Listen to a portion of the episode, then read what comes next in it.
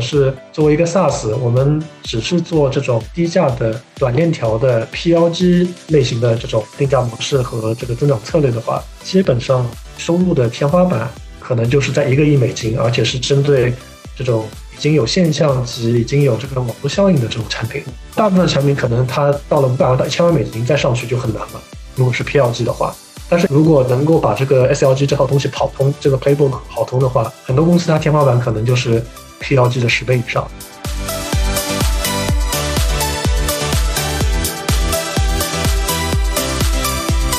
传统的 SaaS，你其实是服务一个指定的 use case，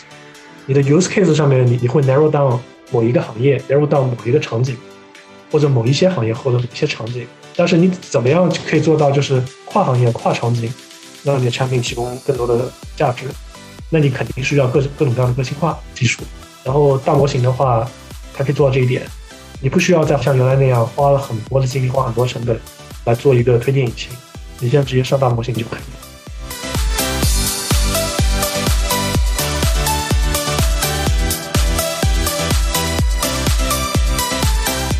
连点呈现听起来很抽象。听起来很泛，但是我觉得这句话最深刻的含义是，怎么从过去的成功和失败的经历中、经验中，先去充分的理解，然后吸取背后的这些原因，然后在未来的某一个时间点，有助于你做更加的、更优的决策，来识别出来更好的机会。欢迎来到全新对话类出海中文播客《出海相对论》。大家好，我是 J。大家好，我是嘉瑞。本期我们的话题呢是 AI 加 SaaS，或者说是 AI 在 To B 方向的应用。具体来说呢是 Go To Market SaaS 以及相关的全球化、创业、投资、管理等话题。在过去的十几年呢，数字时代的一个核心主题就是软件吞噬世界；而在即将或者已经到来的 AGI 时代呢，人工智能正在颠覆几乎所有的行业，并逐渐改变我们开展工作和业务的方方面面。AI 加 SaaS 呢正在兴起。根据著名的市场研究机构 Omdia 的报告呢，显示到二零二五年，全球的 AI 软件收入预计将达到一千一百八十六亿美金，高于二零一八年的九十五亿美金。报告还预测呢，AI 将集成到几乎所有新的软件产品和服务中。另外呢，根据科技博客 TechJury 今年六月的一份调查显示，百分之三十五的 SaaS 企业已经在使用 AI 技术。另外，有百分之四十二的 SaaS 企业正计划在不久的将来在产品中加入 AI。AI 应用在 SaaS 中的好处呢是巨大而深远的，可以使企业以前所未有的方式改进自己的产品和服务。比如说，AI 算法可以通过检查用户数据，了解他们的偏好，并提供个性化的建议。这对 SaaS 营销活动自动化等应用就非常有用。个性化的消息传递可以显著的提高转化率。再比如，AI 可以自动执行重复的任务，像是啊数据输入啊、报告生成这类。那这在项目管理这类的 SaaS 应用中就非常有用，可以帮助简化工作流程。再比如，AI 可以分析数据并预测未来趋势，这在 CRM 等 SaaS 应用中就非常有价值。预测分析呢，可以帮助识别潜在的销售机会，并提高客户留存。更不用说 AI 通过自动化和简化工作流可以降本增效。这尤其是对那些没有资源或者说资本的中小型企业来说意义重大。A 十六 Z 呢有一篇博客很有意思，标题就是对 B to B AI 应用来说少即是多，因为在 SaaS 的世界里始终是效率至上的。AI 的加持或许可以不像 ChatGPT 或者大多数的生成类应用那样，用户只需输入少量的提示词就可以得到大量被生成的内容。而是我们可以从大量的数据中用 AI 实现逆向工程，归纳总结出简洁有用的信息和洞察，这将重新定义客户体验和工作流。那我们本期呢也非常有幸啊，邀请到总部位于美国旧金山的一家大模型驱动的全球 Go-to-Market 情报公司 Flash Intel 的创始人十一先生，和我们一起来聊一聊 AI 加 SaaS 的相关话题，以及他的十五年出海和全球化的创业之路啊。十一呢可以说是。连续成功创业者，他创立的第一家公司阿瓦祖是国内最早的出海数字营销服务商之一，成立六年就以二十亿左右的估值被上市公司并购，也就相当于成功上市了。第二家公司 O Bike 呢，在新加坡和其他几个海外市场从事共享单车的业务，后来被收购。第三家公司 d o C 酷量呢，主要做海外市场应用矩阵，估值也达到了独角兽级别。期间呢，他也参与过多家海外公司或业务的投资和运营。他最新创立的公司 Flash Intel 成立于去年，也就是二零二二年底，专注于 Go to Market SaaS，通过 AI 优化 B to B 企业的营销和销售流程，并提供大量的市场情报数据，进而提升企业的效益和效率。那这家公司成立不到一年就完成了千万美金的种子轮融资，目前分布在全球七个国家，拥有一百多人的团队，并积累了上百家的企业客户。这个成长速度在当下的全球市场环境下可以说是非常非常令人瞩目了。那我们还是回到惯例，请十一从自己的视角简单介绍一下自己和 Flash Intel 这家公司。嗯，呃，大家好，我叫十一，我是 Flash Intel 创始人。然后在做 Flash Intel 之前，我也做了多家公司吧，刚才也都介绍了。我做 Flash Intel 的时候，其实我当时的初衷是我看到一个很严重的一个问题，就是我在硅谷的时候，我看到很多初创企业，就世界各地的初创企业，大家都会来硅谷做美国这个市场。但是很多初创企业，软件公司特别是，他们的产品都做得非常不错，但是最后就是都以各种各样的原因，就是公司都没做大。那我就是去看为什么这些公司没有做大。后来我发现，就是大部分的公司，他们在这个 Go to Market 怎么做增长。怎么把一个产品从一个从用户角度吧，怎么把这个产品可以让用户来花钱，花更多的钱来给他们带来价值，以此就是把公司的这个收入增长给做起来。所以我当时我觉得就 go to market 是一个很大的一个问题，然后我就去看说这个问题是怎么导致的，然后我就发现说在美国这个市场上面，我总结下来主要 go to market 对于大部分的这些公司来说有三个比较大的问题吧。第一个问题就是。因为大部分的这个美国的软件型的或者 B to B 的这种公司，它要把收入做大，还是需要有一个自己的销售团队。那销售团队的这种管理是一个很大的问题。大部分的公司它是没有一个我们叫做 repeatable playbook，就是一个可复制的这样的一个呃系统化的这个打法，大部分公司是不存在的。而更多是就是靠这个单兵作战，一开始可能这个 CEO 或者创始人自己去搞这些大客户，但是搞完之后呢，有了这个销售团队，销售团队其实他没有这个能力，像 CEO 或者创始人这样去搞定这些客户的，那就导致就是说这公司没办法复制 CEO 和创始人这个能力。然后第二个问题在于，我看到说大部分的这些软件公司，他们其实数据上面是非常缺乏的。他们虽然说可以找到说哪些公司里面有哪些人，然后这些人在哪些社交网站上，然后做各种各样的调研，但是首先这些所有的整个过程，找到这些核心客户，找到自己的这个定向的这些人群，本身是非常人工的。然后同时他们是缺乏一个有效的呃数据监控或者数据情报机制和体系，来系统化的来干这个事儿，去找到自己需要的或者正在寻找自己产品这样的一些买家。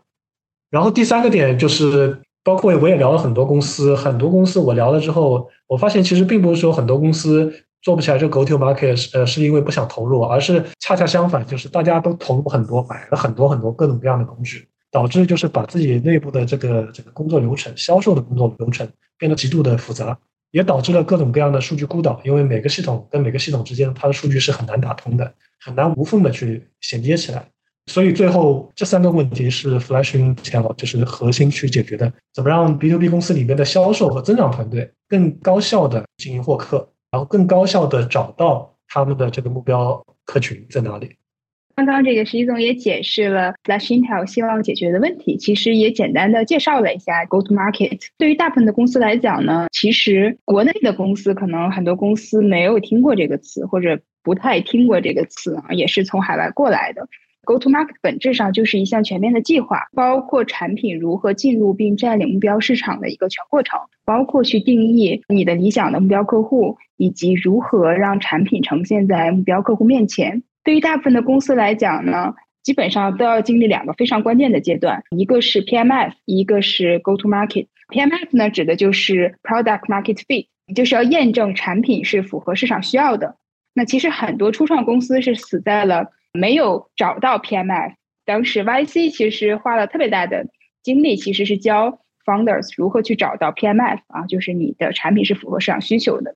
当你找到了 PMF 之后，下一步就是 go to market。就刚才啊，石一总也聊到，其实很多公司产品明明做的很好，但是因为没有一些规模化的打法，一些成体系的打法，把它推向市场。最后，虽然它的产品是领先的，但是因为在错误的人群中做了推广，或者在错误的地区或者错误的时间做了推广，虽然产品最开始占领了先机，却有可能因为错误的投入了时间和资源，把市场拱手让给了竞争对手。所以，为了避免这些常见的陷阱和难题，公司的营销销售人员必须提前制定详细的 go-to-market 的行动计划，概述进行业务扩展所需要的一切。那我们以 SaaS 产品制定 go-to-market 为例，那 SaaS 公司经常有三种选择啊，一种是这个 PLG，就产品驱动，其实比较有代表性的就是 Figma，也就是产品比较轻量，用户可以快速的使用，然后自下而上的去推动，最后实现企业的购买。第二种呢，就是 SLG，就是销售驱动，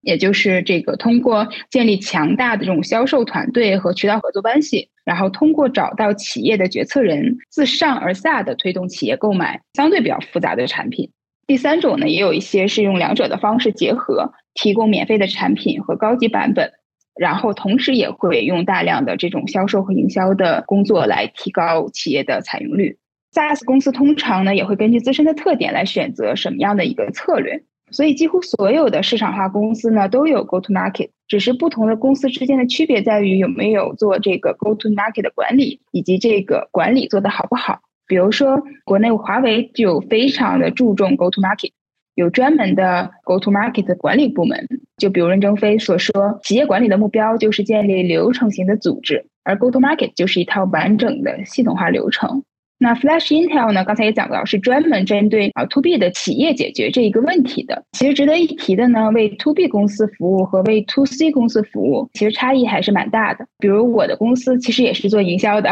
是机子互动，和 Flash Intel 呢都是做营销相关的事儿。但我们其实更多的是服务的客户都是 To C 的，就是 B to B to C。Flash Intel 呢是 B to B to B。那像句子主要为消费品、政务金融提供私域的解决方案，虽然也是一家 to B 的公司，但比如像我们服务欧莱雅，那其实是帮助欧莱雅更好的触达和服务它的 C 端用户，或者说服务民政局，其实是帮助政府直接触达老百姓这样的 C 端用户。对于 C 端用户来讲，决策流程是非常简单的，而且它的客单价也相对比较低啊，承担周期非常快。但是像 Flash Intel 服务的这样的客户呢，就不太一样了。句子本身可能也是 Flash Intel 的这样的一个潜在客户啊，那我们的销售 CRM 的采购流程可能就不是销售一个人的决策啊，也不是我一个人就能做决策的，它是比较复杂和综合的一个流程。因此呢，Flash Intel 解决的问题从决策角度看其实更加复杂啊，所以也希望徐总从 B to B 的决策流程开始分享一下，从这个角度来讲一讲如何理解 Go to Market 以及。B to B 的企业为什么需要 Go to Market 的 SaaS？我觉得这是一个很好的问题，就是从 B to B 和 B to C 的这个决策流程的差异来看，其实如果我们看一个 B to C 的一个产品的话，作为一个终端的消费者，他的决策流程是相对比较快的，对吧？就是你通过打广告，你给他有了这个产品的这个印象，他要么就使用了这个产品，要么就购买了这个产品，他可能在一天内或者一个小时，甚至十几分钟内就直接把这个购买决策给下下来。但是针对真正的 B to B 的话，如果我们想把一个产品卖到一个企业里面，它的这个销售周期可能从几个礼拜，甚至到一年多。像你刚才说的这个华为这个例子，一般像华为很多大的这些单子，它可能一跟要跟个以年为单位，一年以上、两年以上，然后中间进行各种各样的竞标。但是另外一个层面就是说，这个 B to B 的客单价会比 B to C 要高很多，因为一个企业它的购买能力。肯定是要比一个个人要高很多的吧，所以我觉得就是说这个周期复杂度，这个是 B to B 比 B to C 来说更长，而且复杂度更高的。但是从这个客单价来说，B to B 肯定比 B to C 客单价要高很多。那为什么说这个 Go to Market 针对 B to B 很重要？B to C 因为你的链条短，所以你基本上只要做营销，正常的营销，你直接能够接触到消费者，消费者直接下订单了。但是 B to B 的话，因为你的决策流程长，你的决策链条复杂。导致说你的这个中间的整个 pipeline 的管理，整个流程的这个管理，商机的阶段的这种管理是非常重要的，因为企业还是需要一个体系化的销售团队，每个月、每个季度、每一年能够出这个财务预测，对吧？能够有一个比较确定性的这个收入的这个增速还有增长。如果说就是整个这个流程足够复杂了之后，你的这个确定性和收入的可预测性就会降得很低，特别是你如果管理不好的话。其实全球我们如果看 SaaS 的话，市值最高的、做的最成功的这个 SaaS 软件公司是 Salesforce，他们的主营业务本质上就是解决和管理 B to B 整个销售链条复杂的这个问题。他们主要卖这个 Salesforce 的销售 CRM，对吧？去来进行 pipeline 的管理。我在美国的话，我一开始做 Flash Intel 之前，我跟很多美国的软件公司创始人都去聊天的时候。大家统一的这个反馈就是说，如果是作为一个 SaaS，我们只是做这种低价的短链条的 PLG 类型的这种定价模式和这个增长策略的话，基本上收入的天花板可能就是在一个亿美金，而且是针对这种已经有现象级、已经有这个网络效应的这种产品。大部分产品可能它到了五百万到一千万美金再上去就很难了。如果是 PLG 的话。但是如果能够把这个 SLG 这套东西跑通，这个 playbook 跑通的话，很多公司它天花板可能就是 PLG 的十倍以上。所以针对 B to B 企业，就是说我们怎么在一个这个复杂的长链条的这个决策周期里面、决策链条里面，把收入的可预测性、团队的增长的这个可预测性管理的足够好，这个就是不同公司对于 GTM 或者 Go to Market 整个的这个理解和管理，不同公司能力就会体现出来。对我之前其实看你总结过，就是 B to B 的获客渠道无非是两种方式嘛，一个是 inbound，一个是 outbound。inbound 就是客户自己上门，outbound 就是出去找客户。然后让客户找上门呢，就需要比如说一些营销相关的技术展会啊，比如说 SEO、SEM 投放广告、投放信息流，那这些都是通过营销、通过市场让客户建立认知，然后让客户比如说填自己的信息表单，这些呢都是让客户自己上门。inbound 一般使用的场景是。我们卖的产品本身客单价比较低，或者产品或服务的价值主张很清晰，比如说在我们的网站上面，就可以很快速的以自助式的方式，就能直接把这个销售链条 close 掉。所以很多 PLG 公司是用这种英镑去做增长的。但如果你的产品或服务的客单价达到几千美金、几万美金，甚至几十万。上百万美金的时候，大家就不可能直接通过登录网站去买。刚才石一总其实讲也是这个意思，也不可能去通过关键字搜索就直接去做购买决策。这时候就需要很多这个销售人员主动去找客户，甚至当你客单价足够高的时候，会有售前工程师等这样的角色来参与到整个销售链条去帮助关单。那说到 outbound 呢，其实就需要提到一个重要的概念，刚刚石一总其实也聊到，叫 pipeline，pipeline generation，翻译过来是这个管道生成。A 十六 Z 呢，在去年底发了一篇文章，就叫 Pipeline Cures All，管道治愈一切。那里面就讲到呢，在经济低迷时期，习惯于客户自己上门这种 inbound 的销售团队或公司，可能会突然发现和过去之间呢存在巨大落差。原因包括客户预算收紧、项目被削减或推迟，以及销售周期的延长。事实上呢，销售周期延长已经成为最近上市公司财报电话会议中最常见的主题之一了。Bloomberg 专门有一篇报道去讲这件事情，我会把链接放到 show note 里面。当然呢，不仅仅是在经济低迷时期，公司才会发现他们英镑的这个引擎不再足以推动业务发展。事实上，无论是在低迷的市场环境中运营，还是公司的英镑达到了饱和点，只有一种方法可以解决销售周期延长和 pipeline 短缺的问题，那就是 go outbound and build more pipeline，就是走出去，建设更多的管道。估值超过四百亿美金的 SaaS 公司 DataBricks 的 CRO。Roy Gabrisco 也说过，对于处于早期市场的公司来说呢，pipeline 就是增长的氧气。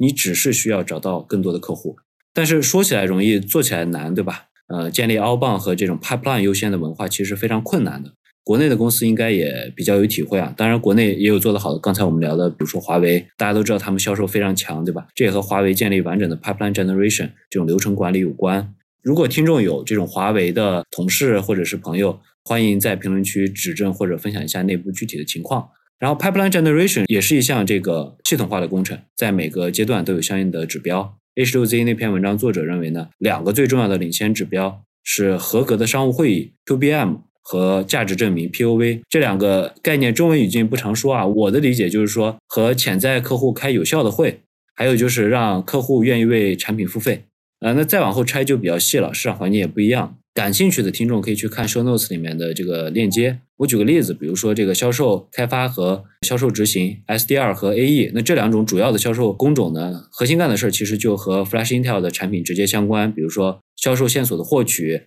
比如说这个如何多快好省的拿到线索，比如销售电话和邮件怎么样更快触达更多人或者更高质量的触达跟进和转化。因为 Flash Intel 定位是大模型驱动的一体化的 Go to Market 平台。最新的那个硅谷评论的采访里面啊，你也说到 Flash Intel 正在开创一种新的销售技术范式——洞察与 Agents 系统。System of Insights and Agents，正好我们上上期播客其实就专门聊的是 AI Agents，所以这里也想请教这个十一总的问题是：Flash Intel 呃如何加 AI 为企业建设更多的管道，也就是 pipeline 啊？具体应用在哪些方面，以及现在的效果是怎么样的？对我们如果说从 pipeline generation 这个角度来看的话，大家现在市场上比较通用的做法，首先是先要定义自己的目标的这个客群，目标客户的这个画像。定义完了这个画像之后，去找到这些人的联系方式，不管是邮箱啊、电话啊、社媒啊、微信啊等等。然后第三步再去做触达，触达完了之后再把客户约出来，然后再给他演示产品，再来卖卖自己的解决方案或者卖自己的产品，一般是这么样的一个流程。那在这个里面，其实不同公司的优劣势体现在哪儿？当然，第一就是体现在每一个。流程中的单一节点的这个效率。第二的话，体现在就节点跟节点之间匹配 handoff 的这个效率。我说匹配，比如说一个客户约出来啊，约出来在美国的话，约一个客户是 SDR 或者 BDR 做的，那约出来之后给了这个 AE，你在 handoff 的时候，AE 是不是知道 SDR 是通过什么样的方式把这客户约出来的？然后给客户听的这个 demo 是不是能够真的解决客户的问题？他是不是真的做这些 discovery，真的把这个客户的需求理解清楚了？然后才能再把自己的这个产品卖出去。那我们就是作为 Flash Intel，我一开始做的时候，我就发现说，首先就是这个客户怎么找到这个数据，这个特别是在 Outbound 上面是一个很大的问题。因为如果说按照传统的这个方式，只是简单的来定义自己的客户画像。那其实这个世界上有很多客户可能都是属于你的客户画像，都属于你的 ICP。但是哪一些客户他正好在这个当前的时间点，大家都在砍预算的时候，需要来购买你的这个解决方案？那这个可能就是说你的这个目标的这个 ICP 里面的一个子集，因为很多客户他可能现在优先级在于砍人，对吧？或者在于说呃把自己产品做得更好，或者在于其他东西上面。就虽然说它是你的这个目标客群，但它可能在当前这个市场时间点。它并不需要你的这个产品，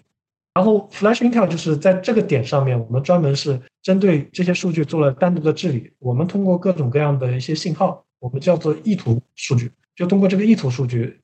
通过来自各种各样来源的这种信号来判断说哪一些企业、哪一些公司可能在这个当前的这个市场上面，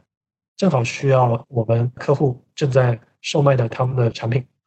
来把这些买家给过滤出来。而不是说，就是只是告诉你说，哎，你的 ICP 是哪些人？因为 ICP 是哪些人，告诉你之后，这些线索都是冷的，你需要把它去通过各种各样的清洗，再去把它们洗热，对吧？然后再来想办法再去关单转化等等。所以这个是我们提升效率的第一个点。第二个点是说，我们把整个 GTM 的这个执行，就是说你拿到这些数据，你知道哪些客户当前在这个市场上需要你的这个产品之后，但是因为美国的整个市场或者欧美的整个市场。SaaS 市场它已经经历了二十多年了，所以有很多公司、很多销售团队都把这些客户可能已经联系过了很多遍，对吧？所以一般来说，你只是给他发一个邮件，人家客户是不会回的。我们也做过一个统计，你要把一个欧美的一个客户约出来的话，你一般来说你需要五到七个触点，这个触点是分在不同的时间，还有通过不同的渠道。什么叫触点？就是说。我们的这个销售团队，或者我们客户的这个销售团队，跟目标的买家之间的联系的这个次数吧，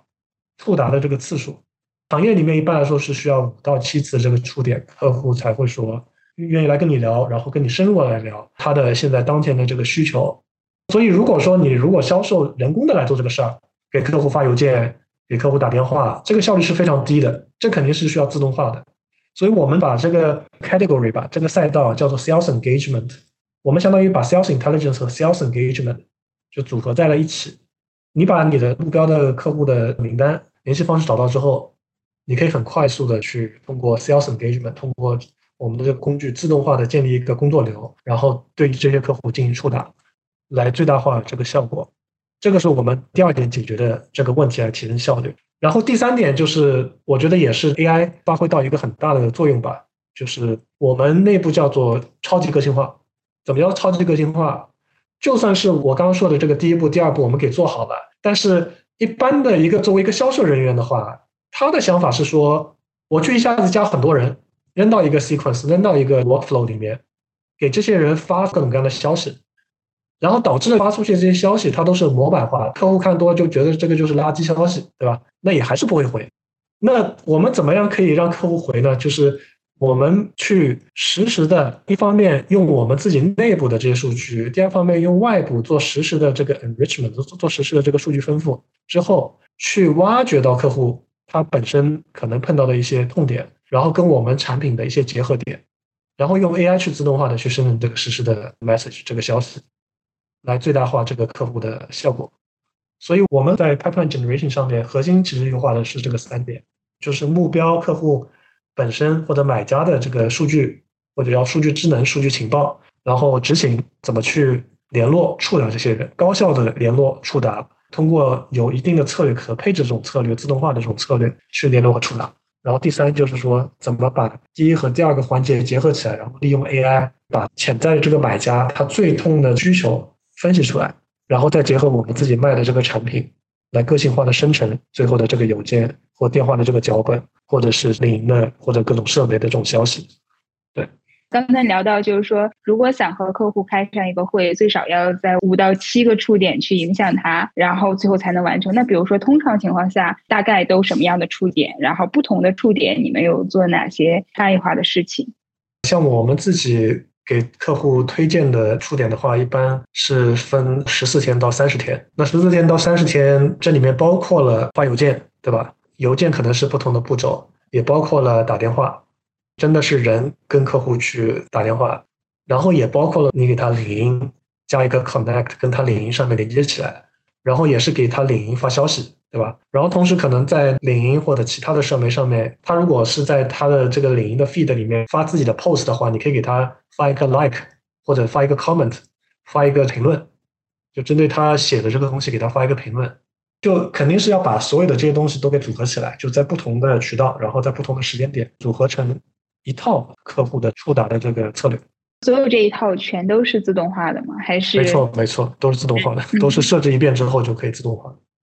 那顺着刚才的话题啊，一方面 AI 为 SaaS 产品带来的能力提升和想象力都非常令人兴奋。我们刚才也提到，越来越多的 SaaS 企业将 AI 能力嵌入现有的工作流中，以提升效率。比如说像 Flash Intel 下面有一个产品叫 Flash Info 啊，它就是通过机器学习算法分析大数据，做出预测和决策。包括 Salesforce，它有这个 Einstein AI，对吧？也是使用机器学习算法来帮助销售人员识别潜在的客户，并且提供。个性化的建议，还有比如说通过自然语言处理 NLP 技术，让计算机理解和解释人类语言，这对于这种聊天机器人啊、虚拟助理这些 SaaS 产品非常有用。比如说微软之前发布的集成到 Windows 十一中的 Copilot，就是一个 AI 大模型驱动的虚拟助手，它可以帮你安排会议啊、发送电子邮件呀、撰写一些文本这些内容。还有比如说大家熟悉的 Zoom，它就利用 AI 来提高这种视频质量，并且最大限度的减少视频通话期间的背景噪音。还有 Slack，它通过 AI 聊天机器人 Slack Bot 可以自动的执行重复性的任务，比如说安排会议啊、发送提醒等等吧。另一方面呢，AI 加 SaaS 仍然处于技术应用和商业化的早期阶段，很多公司呢并不确定如何用最好的方式将 AI 加入到它的产品中。AI 在 SaaS 产品中。落地应用呢，面临一些挑战，尤其 SaaS 行业的企业级客户对于错误的容忍度、数据的隐私和安全性、服务的稳定性等等，都会有更高的要求。比如说众所周知的大模型的幻觉问题，对吧？还有数据来源和处理问题。Flash Intel 官网上其实显示有十亿以上的这种潜在客户网络哈。然后还有比如说调用算力所带来的成本问题，甚至是大模型本身目前某方面能力不足，以及更新迭代速度太快这些问题。当然，这些都是我的猜测，因为 RCTEL 已经服务了上百个企业级的客户了，相信你们有一些这个最佳实践，还有一些一线的体感，所以想请石一总分享一下，就是 AI 加 SaaS 产品落地和商业化过程中会遇到什么问题，还有挑战，以及你们是怎么解决的？对，我觉得因为昨天也是 OMAI 做了一个发布会嘛，然后也是公布了他们的这个新的产品，包括他们的这个 App Store，包括他们的 TTS 的这个 API 啊这些东西。然后我最深刻的感受就是说，针对这一波 AGI 或者大模型的这波趋势的话，现在大家来看，其实整个生态可以分为三层。第一层就是 infra layer，就是所有大家做基础设施的大模型，本质上是属于基础设施。第二层就是这个中间件，对吧？middleware，然后第三层是这个 applications，不管是 to B 还是 to C，各种各样的应用层。然后我最深刻的感受就是说，大语言模型会变得越来越强大，因为 OpenAI 其实在过去的每一个版本上面，其实把很多就是小公司在做的东西都给解决了，都给做了，对吧？一开始的 ChatGPT 是不能上网的，后来它可以上网，它可以把最新的搜索引擎的结果 feed 进去，甚至可以直接 crawl 各种各样的网站。那它相当于就直接把这些原来利用 ChatGPT 去做这种。低代码或者无代码的这种爬虫平台给干掉了，后来又出来各种各样的工具，比如说帮你去解析你的文件 PDF，各种各样的小工具，然后基于这个 PDF 文件帮你做各种各样的总结啊、分析啊、问答啊这些。那现在 GPT 你也可以直接自己上传这个 PDF，然后做一些分析，对吧？这个其实也做掉了。那未来我觉得这个趋势也会越来越明显，包括说它这个最近发布的这个 TTS，而且 TTS 的价格其实比原来 TTS 整个这个赛道里面做最强的一个公司叫 Eleven Lab，比他们的这个价格还要低很多，而且这个效果还要好很多。就大模型会变得其实越来越强大。那我觉得就是从这个创业者角度来说，就是碰到最大挑战是什么？就是我觉得大家需要思考清楚，我们如果做一个不管是 AI 加 SaaS 或者 AI 加其他东西的。一个产品的时候，我们自己的护城河到底在哪儿？如果是大模型的能力越来越强的话，我们的未来的这个护城河又应该建立在哪儿？我自己最深刻的感受就是，大模型肯定会越来越强，然后大模型也会开放他们的 API，所以你的这个算力和就是 inference 能力，就推理能力本身，它会越来越被 commoditize。未来就是可能每个公司，不管它的规模大还是规模小，它都有这个能力。来做这些计算，来做这些推理，来做这些大模型能做的这些事儿。那最后的公司跟公司之间的这个区别在于哪呢？那肯定在于，第一是你的这个客户的 base，然后这些客户肯定是你要有足够强的粘性，能把它粘下来。那第二个点更多是在于你的这个数据，因为你可能会有一些自己独有的一些数据，这些数据在这个公网上面，在原来这个大模型里面没有被用到过。然后你基于这些数据，你可以得出来一些新的这个东西。所以我觉得就是说，作为一个 AI 的这个 startup，最大的挑战，我认为是想清楚，就是说我们的这个产品和这个大平台之间应该是一个什么样的一个关系，然后我们应该是一个什么样的这个定位。这也是昨天 OpenAI 发布了 AI 界的春晚 之后，很多 AI 的这个创业群里边一片哀嚎。啊，当然有很多人很兴奋，但其实真的就是现在很多公司的产品都被 OpenAI 给干掉了。然后同时，他又把价格忽然又降到这么低，又开了这个一百二十八 K 的这个上下文，各种事儿出来了以后，可能原来大家觉得在他周围做点事儿的都没有机会了。然后包括其实之前那个三奥特曼在有一次 YC 返场的一次呃分享的时候也在说，就是如果你做的事儿只是加一个套壳 ChatGPT。啊，talk OpenAI，那可能你这件事儿就是没有任何价值的啊。说未来我们都会干掉啊，所以这就干出来了。啊 所以呃，顺着这个来，就是接下来我们就可以，刚才一直在聊说核心遇到的问题或最大的挑战就是壁垒啊。所以接下来我们聊聊壁垒。之前你在一档别的播客中也有聊到，我们作为一个软件型的产品，SaaS 也好，或者一个别的什么摸不着的产品和服务也好，其实本质上我们是在卖认知的领先性。因为我们在某个领域或者某个行业比自己的客户在认知上更领先了，所以客户呢才愿意为这个产品或者服务买单。SaaS 虽然说是一个软件，但最后其实体现了还是产品背后的认知。如果你的认知是领先的，客户按照你软件的工作流走完一遍，理论上是要比他原来做这个事儿效率更高，或者可以省掉更多的成本，或者可以产生更多的收益。所以卖软件的核心还是卖我们认知的领先性。其实我有一个非常类似的观点，就是 SaaS 本质上卖的是最佳实践。SaaS 扮演一个咨询的角色，带着企业这 SaaS 厂商设计的这种实践方法，帮助企业把这件事儿一步一步就干完了。本质上在做的事情是将咨询服务产品化的一个过程。啊，另外一方面你也聊到，刚才也聊到的，就是一家 SaaS 公司可能超过一半的壁垒其实是 Go to Market，或者说是客户壁垒。那你离客户很近，帮客户持续解决问题，剩下的才是产品、技术和数据之类的。我非常喜欢你说的这个“离客户很近”这个词儿。石一总之前的解释是，即使你的产品很平庸啊，运营很平庸，但是你离客户很近，可以很深刻的理解客户的问题。不管你用什么方法，最后你还是帮助客户解决了问题，那就可以十倍的提升你的优势。这个比接触不到客户、闭门造车做产品要好得多。做 to B 生意，我对这一点是非常非常有感触的。今天我觉得没有任何一个产品能真正超出企业预期，说解决了某一个领域的一切问题。产品永远是处于发展的状态的。功能好了以后呢，可能就会又因为用量带来高并发的稳定性啊，然后又是应用性的问题。反正我踩了一堆这样的坑啊。那我在国内呢，我觉得国内最好的 SaaS 的产品，我觉得就飞书是非常好的。除了飞书之外，我觉得大部分的产品都有特别大的提升空间，尤其是 To B 的这种管理类的产品，我们也用的非常多啊。所以其实 SaaS 理论上应该离客户近一点，再近一点。其实我经常会说，我说产品不行，商务来补。就像你说的啊，只有你离你的客户很近，你就可以得到最佳效益。那从 SaaS 壁垒的角度啊，也想听一听你的想法。SaaS 行业的核心壁垒是什么啊？是最佳实践啊？是客户还是什么？我自己个人认为，就是 SaaS 行业可能 B to B 和 B to C 最大的区别就在于说。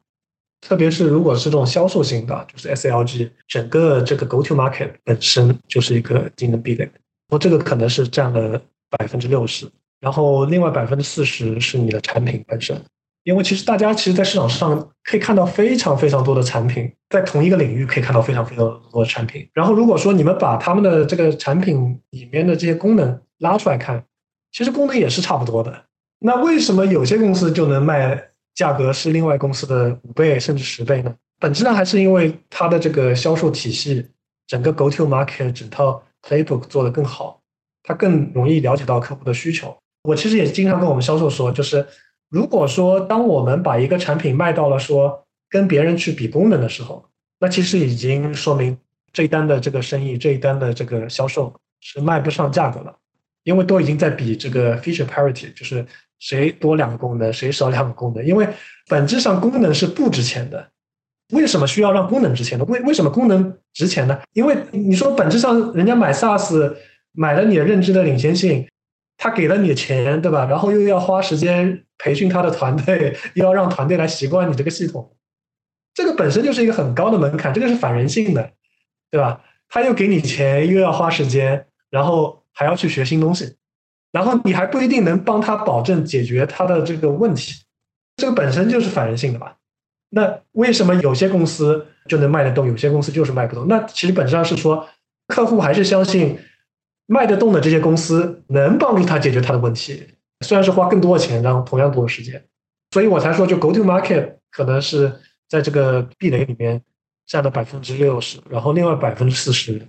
才是说我们的产品本身是不是有竞争力？当然，我并不是说百分之四十就是产品本身不重要，对吧？产品是很重要，产品是一个基础。如果我们这个东西太烂了，我们也服务不好客户。就算搞进来了，销售搞进来，这客户也会劝掉，就是也会流失掉。但是，Go to Market 本身就是我们跟客户离得有多近，能够用我们的这个产品去解决他的问题，这个要比只是说把产品本身。在某一个维度，在某一些指标上面做到行业领先性要更重要，因为你就算把很多指标做到行业领先了，你也解决不了客户的问题。解决客户的问题的产品不一定说需要在某些地方领先，而是需要深刻的理解客户的需求、客户的痛点，然后通过这个把这个最佳实践利用这个产品复制到他整个团队里面，对吧？把这个这个产品用起来来解决。那比如说你刚刚也讲到，我跟销售讲的时候说，你就不要比 feature。那比如说这个时候。你跟你们的销售讲，那你要比什么？或者说你怎么把它卖出去？或者说你卖的是什么？我觉得就是第一，肯定是卖的是我们的这个价值。怎么体现这个价值？其实价值在衡量指标，你要么就是帮别人创造多少额外的营收，要么就是帮别人降低了多少的成本，本质上是降本增效。然后你可以以一个很清晰的方式去算出来，很清晰的方式可以去量化，这个就是价值。你当然，你销售可以呃扯各种各样的价值，那客户信不信是另外一码事儿，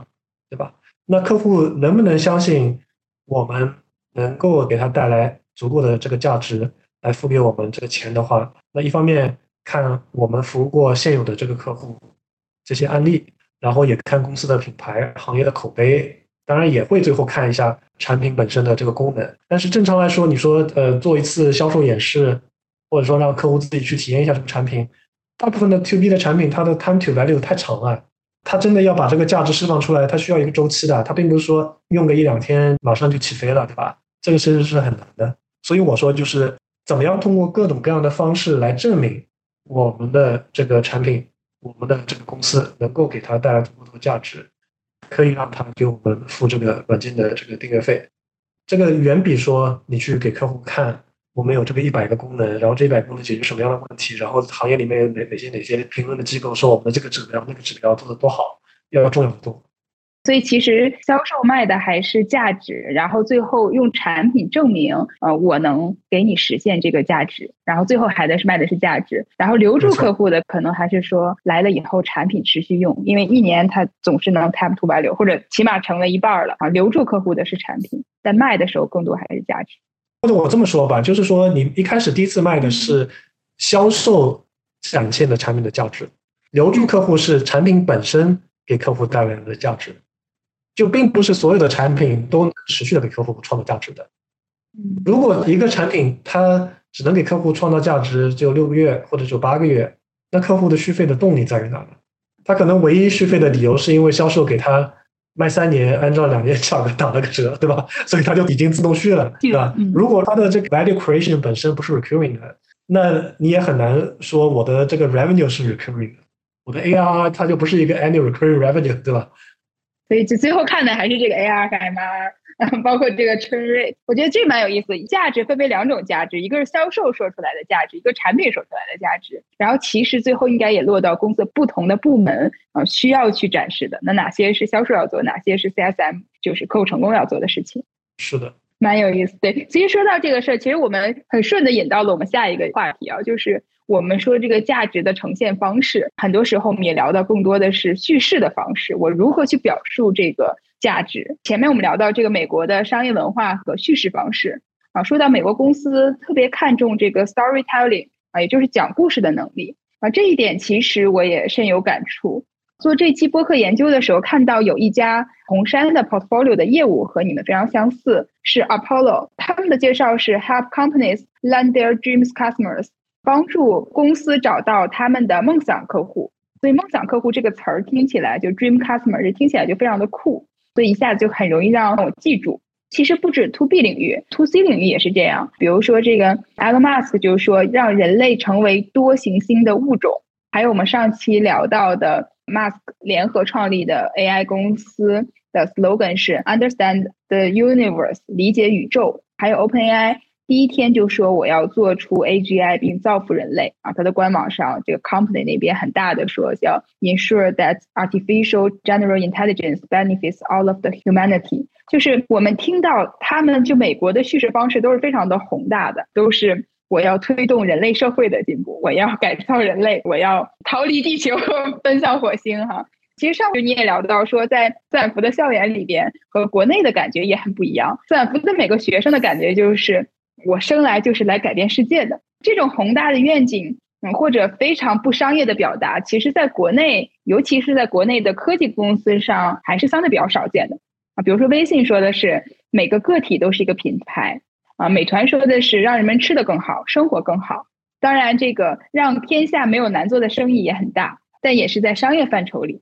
不是说这些愿景或者这些叙事方式有优劣之分。啊，但可能更多的还是跟文化相关。中国的企业普遍呢会更加务实和低调一点，但当我们看到有些公司或人在逐渐实现他们曾经说过的非常伟大的理想的时候，啊，那种好感和信任感还是非常强烈的。而且事实上，这些公司也被公认为是非常伟大的公司。其实从我的视角来看，我觉得就中美的这两种不同的叙事方式，那我觉得其实我感觉美国的这些振奋人心的叙事方式啊，也是一种刻意练习的结果。我在二零一九年，当时我入选了美国的呃 YC 孵化器。那在这三个月的 batch 中呢，其实有一半的时间，YC 的各个导师都在教我做 storytelling，包括一直在聊的就是 one liner，就一句话介绍。三个月可能一半的时间都在聊这个，然后有专门的课程，就专门是讲这个 storytelling，而且包括讲的从非常宏大，包括你怎么去讲你的愿景，到非常落地的讲你要做的事情，都有成体系的课程。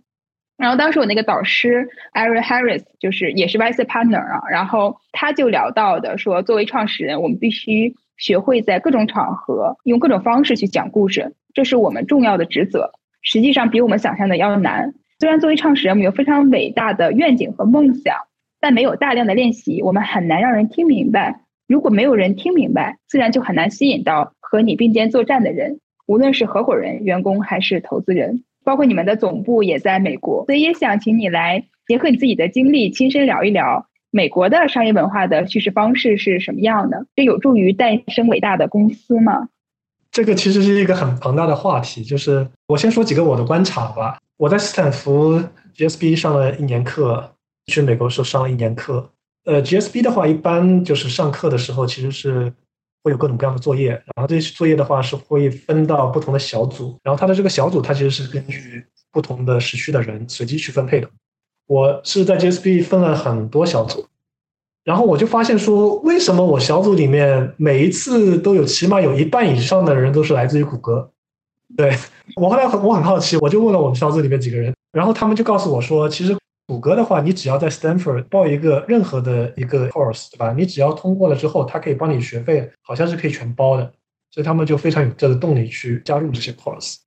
然后在 Stanford GSB 里面，因为它是一个斯坦福的商学院，所以它就会针对商业层面的。核心的这些课题就会研究的比较深。那我就加入斯坦福之后，我就在这个 GSB 里面就要选课嘛。然后我选课，我发现就是好几个 course，要么就是在讲说 power of story，就是怎么去 storytelling 啊，怎么去讲故事，怎么来 build up 这个故事；要么就是各种各样的 communication，怎么样去 communicating with impact，对吧？怎么样去可以更有效的、更有影响力的来去进行沟通。所以这个让我才意识到，原来美国的社会对于沟通交流，或者我们中国有时候传统意义上这种情商的培养还是挺重视的。对，然后回到你刚才说的这个问题，就是怎么来说好一个故事吧。当然，我具体的这个故事我也记不太清楚。就是 Stanford 里面，我自己上这个课，就是 Power of Story 里面，其实有两个案例，我是相对来说印象比较深刻的。第一个案例就是乔布斯在十七八年前吧，在斯坦福做的那个演讲。大家在 YouTube 上面现在也都可以看得到，就是那个演讲，讲了他自己人生的一些经历啊，讲他各种各样的一些故事啊等等。那包括就是你可以去分析他的整体的故事的结构，对吧？那如果说我们同样的一个东西，我们同样的一个 speech，如果在国内做，肯定就是跟乔布斯那个是不一样的。他会用自己亲身的经历，对吧？很 personal 的跟你讲，哎，我原来干了什么什么样的事儿，悟出来什么什么样的道理，然后再说，哎，我悟出来这个道理之后，我又干了什么事儿。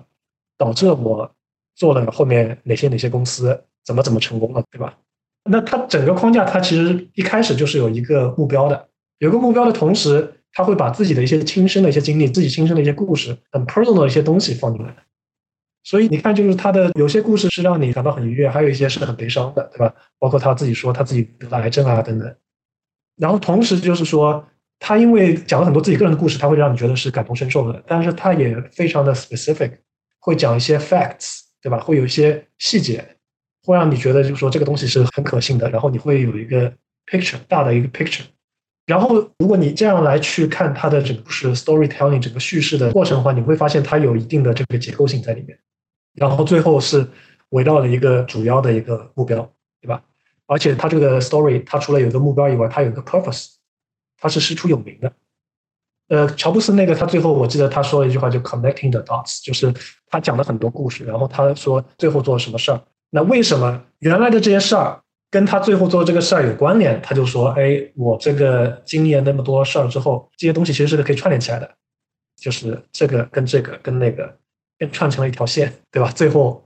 导致了我现在苹果那么牛牛逼，对吧？这个我觉得这个案例大家可以去听一下，就是这个 YouTube 上面有很多，然后包括抖音啊。国内有很多，就斯坦福应该是十七八年前吧，在斯坦福做的那个演讲。然后第二个是斯坦福有一个教授，他是专门搞这个社会行为学的，就专门去研究这些东西。这个教授是一个女教授，然后她原来是 Adobe 的一个高管，一个副总裁吧，全球的一个负责 communication、负责 PR 的一个副总裁。他当时分享一个故事，他说他们管理层在开会的时候，跟 Adobe 应该现任的这个印度的 CEO 吧，他们一起来开会。然后印度的这个 CEO 就是因为 CEO 嘛，对吧？大家都是非常的目标 driven 的，说我们要增长多少多少数字，要翻多少多少倍，我们在这个几年里面要干到多少多少量，对吧？那这个 CEO 就是应该也是现任的这个 Adobe CEO 啊，他在开这个高管会的时候，就是把未来五年的这个计划丢出来，说我们未来五年 SaaS 软件收入持续呃这个 subscription 收入要干到多少多少几几十亿还几百亿美金，对吧？丢出来之后，然后他就说他看到身边的所有人的状态，都感觉就大家就是也没有说特别好，也没有说特别差，但是都有一些这个低沉。然后这个印度的 CEO 也意识到这个问题，他马上改变了自己的这个口风，直接说：“其实我们干这些事儿是为了让全球的这些企业，让全球的人都能利用我们的软件和服务变得更 creative。我们把 creativity bring 给全球的用户，bring 到全世界。然后突然之间，就是所有人就一下子像打了鸡血一样，一下子就亢奋起来了。对，同样的就是如果你说 OpenAI。他是说，比如说用 AGI 来拯救人类，因为不想被 AI 统治，或者马斯克说去殖民火星。如果你有一个很宏大的这个目标的话，其实特别是美国人吧，或者是很多地方的人吧，他都会一定程度上被打鸡血嘛，因为你相当于做的这个事儿是师出有名的，你有一个 purpose，你有一个很强的 purpose，而且这个 purpose 是很伟大的、很高尚的，你是在拯救全人类，对吧？你是在让全人类。不被 AGI 给吞噬，你是在拯救全人类。当地球就毁灭的时候，我们还有第二家园在火星，对吧？它是有一个很强的这个 purpose，那就会导致就是说大家都会像打了鸡血一样。然后我就除了这两个例子以外，我自己还有一个亲身的经历啊，就这两个例子都是我在斯坦福听别人说的嘛，或者自己看到了视频嘛，或者这个案例嘛。然后我自己亲身的经历是，我在硅谷我去面试高管，然后我面试了一个也是印度裔的一个高管。他是在另外的一家美国的一个上市公司管了一块年收入两亿美金的业务，他是那个业务的第一负责人一把手，然后是 VP 嘛，那公司 VP。那我就去跟他聊嘛。那正常来说，我们聊到最后的话，会问一些你未来有什么打算啊，有什么计划，你目标是什么，对吧？这个都是我觉得是一个很标准化的一个流程。但是让我惊掉下巴的是他的回复，我说你未来的这个目标是什么？然后他就说我未来分三个目标。然后这三个目标以十年为单位，只是未来十年、未来二十年、未来三十年。第一个十年，我想在这个领域做到怎么样、怎么样、怎么样，就是作为一个很厉害的一个科技公司的做到 CEO 或者做创始人或怎么样，这个也 OK，这个正常的回复嘛。但第二个十年，那我说你都做的那么厉害了，你商业上都那么成功了，那你后面呢？他说我第二个十年我要到印度去竞选总统。而且是非常认真的跟我说，我要当印度的总统。然后我说，那你商业上又成功了，又赚了钱，然后又做了总统，那你第三个十年是要做什么？然后他很认真的跟我说，我三十年后要自己在印度组建一个自己的宗教，我要做这个宗教的创始人。然后我就瞬间就是被惊讶到，我觉得这个他跟我讲的这个目标，在我当时的。这个视野里面，我觉得是挺宏大的。当然，就是说你接触多啊，在硅谷接触多，每个人都想改变人类，每个人都想拯救地球，每个人都想这个上火星之后就稍微好一些。但是，我那个时候我刚去硅谷，去年九月份、九月份、十月份的时候吧，这个让我挺震撼的。就像你刚刚说的，可能我们这个东方的文化相对来说比较低调内敛一些，对吧？但是美国。或者说，他们很多西方的，他就是上来就是我就是来改变人类的，我要么能够拯救地球，要么就能拯救人类，要么就是我就白活了，对吧？东方的，我觉得不管是你说去看日本啊，还是看中国啊，还是东南亚，我觉得大家都是先把手上的事儿做好，很本分，也不考虑什么拯救人类，我先把这个产品做好，就是比竞品做得更好。所以也导致说我们大家都很内卷，大家都做同样的东西，都想把同样东西给做好，然后再来说，哎，我们做好了之后，我才有资格说做一些创新啊，微创新，不然一开始上来做创新成本太高，失败成本太高了呀，万一失败了怎么办？都会想这种问题吧？哦，做好了之后再做微创新，还不是真的创新，是微创新。然后做了微创新之后，再来说，哎，我们怎么能够再做一些完全的新的这些创新？一般东方的文化是这样，它是按部就班的，就是一步一步、一步一步慢慢走上来，比较本分的。但可能在硅谷，你就会发现很多人他就会 question 说，你现在这个方式，你现在做这个行业，你从底层的这个逻辑上面，从第一性原理来出发，可能就是有问题的，可能就是很低效的。那为什么我们还要同样的东西再来重新继续做一遍呢？对不对？你虽然是现在存在，但不代表说你存在这个东西就是合理的嘛。然后说，那我们是不是应该把这个东西做好来拯救全人类呢？对吧？我觉得硅谷就是 有点像这样，对。你刚说的那个第二点，特别像，就前一阵我和那个微软中国的 CTO 韦青老师，我们吃饭的时候就聊到，他当时也在跟你说一样的观点，然后就是他那一次是第一次特别触动，然后你刚才又强化了这个点，就是比如说你跟公司开会的时候说我要赚，比如说赚一个亿，赚两个亿，大家就是不好不坏，但你说当我在拯救人类的时候啊，师出有名很重要。就包括其实那个时候我们就聊到说，包括聊到殖民，师出有名非常重要。就他说，你看真正的殖民者都是左手执经，右手执剑，一边殖民一边要跟你讲道理，要讲清楚我们在做的这个核心在改变的这件事情。其实我们刚才聊都聊很大的，我觉得挺有意思的。就我们聊一聊就很大的话题，除了这个叙事方式之外呢，其实在 SaaS 领域的差异也是蛮大的。其实中国的 SaaS 一直处于由冷到热，由热到冷，然后不停的这种循环的状态。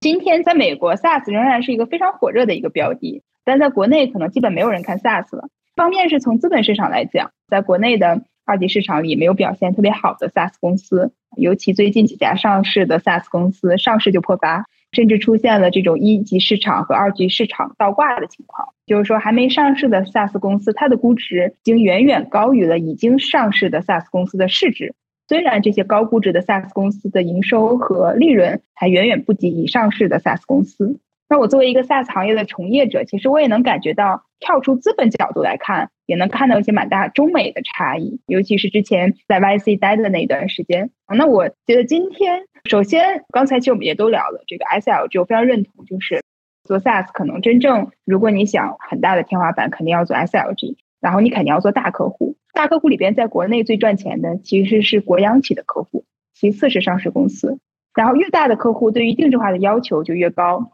因为他们相信自己才是最专业的，然后他需要贴身的服务。虽然我一直觉得 SaaS 本质上卖的是最佳实践，但是从大客户的视角来看，他们觉得自己才是最佳实践。啊，如果他们预算够，他们一定要定制化啊，甚至超一个 SaaS 产品也要自己拥有一套，他觉得这个是归自己所有。这样的背景下呢，非常标准化的产品只能卖给中腰部的企业，但是国内其实中腰部的企业也不是很多，有些腰部企业几乎没有。那最后标准的 SaaS 产品就都卖给了小客户，然后小客户呢，它的流失率又很高，很大一部分还原因还是因为小客户可能也活不了太久啊。所以相比而言呢。美国有大量的腰部客户，而且体量大的客户呢是习惯为 SaaS 付费的。他们也相信专业的 SaaS 工具代表的是最佳实践，代表的是先进的认知。所以，当 SaaS 工具虽然用起来流程很长，但是他们会耐心的学整个的流程。那对于国内的很多大型企业来讲，学习这件事本身就很难，而且很多大公司即使采购了，也很难再进一步的在公司的推广，然后推广不起来，最后又导致了流失率升高。刚才讲到的 SaaS 这一些例子，其实我觉得这个呃和中美的工作方式和思维的底层逻辑不同有非常大的关系。之前呢也看到你的公众号里正好有一篇文章也聊到了中国和美国的底层逻辑的区别，从西哲的演进史来讨论了知识的获取和对未来科技的看法。那篇文章之后，后来不久你也成立了这个 Flash Intel。那作为一个在国内和海外都做过营销生意，并且拿到结果的创业者，服务过中国的客户，也服务过美国的客户，包括你在文章上也看起来也没有写尽兴。所以在这期播客里，请你来一起聊一聊，从营销的角度，从目标客户的角度，顺着你的这个聊一聊中国、美国的这种底层逻辑的差异。我觉得从目标客户的角度来看的话。最大的差异，我认为就是中国很多时候，你其实通过关系可以驱动很多。就关系其实是在中国的这个社会上面，或者在亚洲整个亚洲，它是占比很高的。你如果有一个共同的好友，你让这个朋友去到了一个微信，然后拉了一个另外的一个潜在的这个客户，那大家很快速的就可以连接起来。那美国更多重要的是说，你整个公司的品牌，你的这个产品本身行业的口碑，你客户的这些 case study。包括你整体的这个讲故事这些能力，就它是更多是一个系统性的打法。当然，referral 也可以有一些，但是 referral 的比重没有在国内的那么的高。所以这个是我当时一开始没有那么习惯的。因为如果只是用关系可以呃起到很大作用的话，其实驱动增长本质上就是找到有关系的销售大销售。那实际上很多时候这套逻辑在美国是行不通的。所以我觉得这个是一个很大的差异啊。第二个差异就是说，在美国的话，其实你约一个客户出来的时候，就客户还是比较看重时间的，就他对时间看得很宝贵。他如果觉得你的这个东西没有价值，他甚至你跟他约好时间，他可能就不出来了，他会一个 no show。我原来在国内的话，我是没有出现过这种 no show。那如果说一个人跟我约了，对吧？他最后不来了，那是他不靠谱，对吧？这肯定不是一个惯例嘛。但是美国好像这个 no show，它是一个很正常的一个东西。每个公司每个人只要做这个业务的，他可能都会碰到这种 no show。在美国 no show 是有一个比例的，平均就是在很多这种商业的会议上面，它会有一个平均的这个 no show 的比例，可能根据不同公司不一样，可能百分之十五到百分之三十都会有。对，它是有一个 no show 的。这个是我感受到的，可能我的这个行业吧，感受到的最大的或者是一个比较大的差异。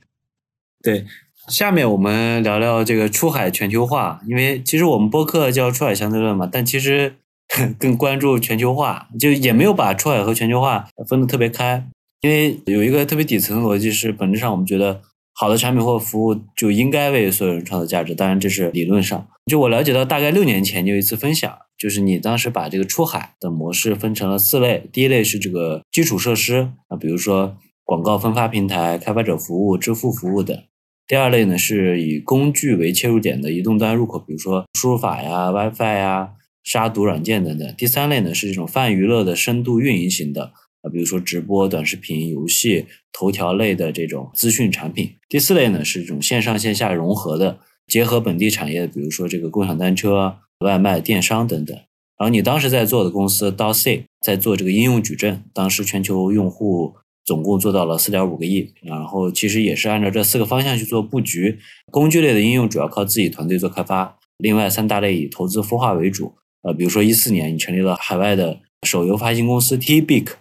并且做到盈利，然后一五年你选了一家印度版的今日头条 Newsstock，然后投资了四百万美金。此外，你还投资了比如说针对美国市场的短视频直播公司等等。那再往前，你第一家公司其实我们开头也说，就是算是国内最早的出海数字营销服务商之一。所以这十五年可以说你几乎一直在做出海和全球化的事情啊。如今你直接就是把总部设到美国开始创业，第一天就在做全球化。团队呢，分布在七个国家，积累了上百家的企业客户。所以想请你站在今天的时间点，再给大家分享一下，就是出海和全球化市场目前存在哪些机会，还有挑战？什么是之前想到的？什么是之前没有想到的？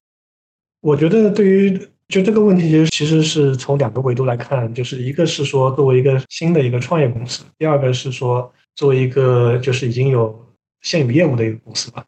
如果说从新的创业公司来看，我觉得 AI 肯定是大的一个机会了，全球范围，因为我们还在一个早期嘛。包括说 OpenAI 也就最近才刚刚发布说要做 App Store，对吧？AI 的 App Store。那 OpenAI 现在来看，或者说整个大模型现在来看的话，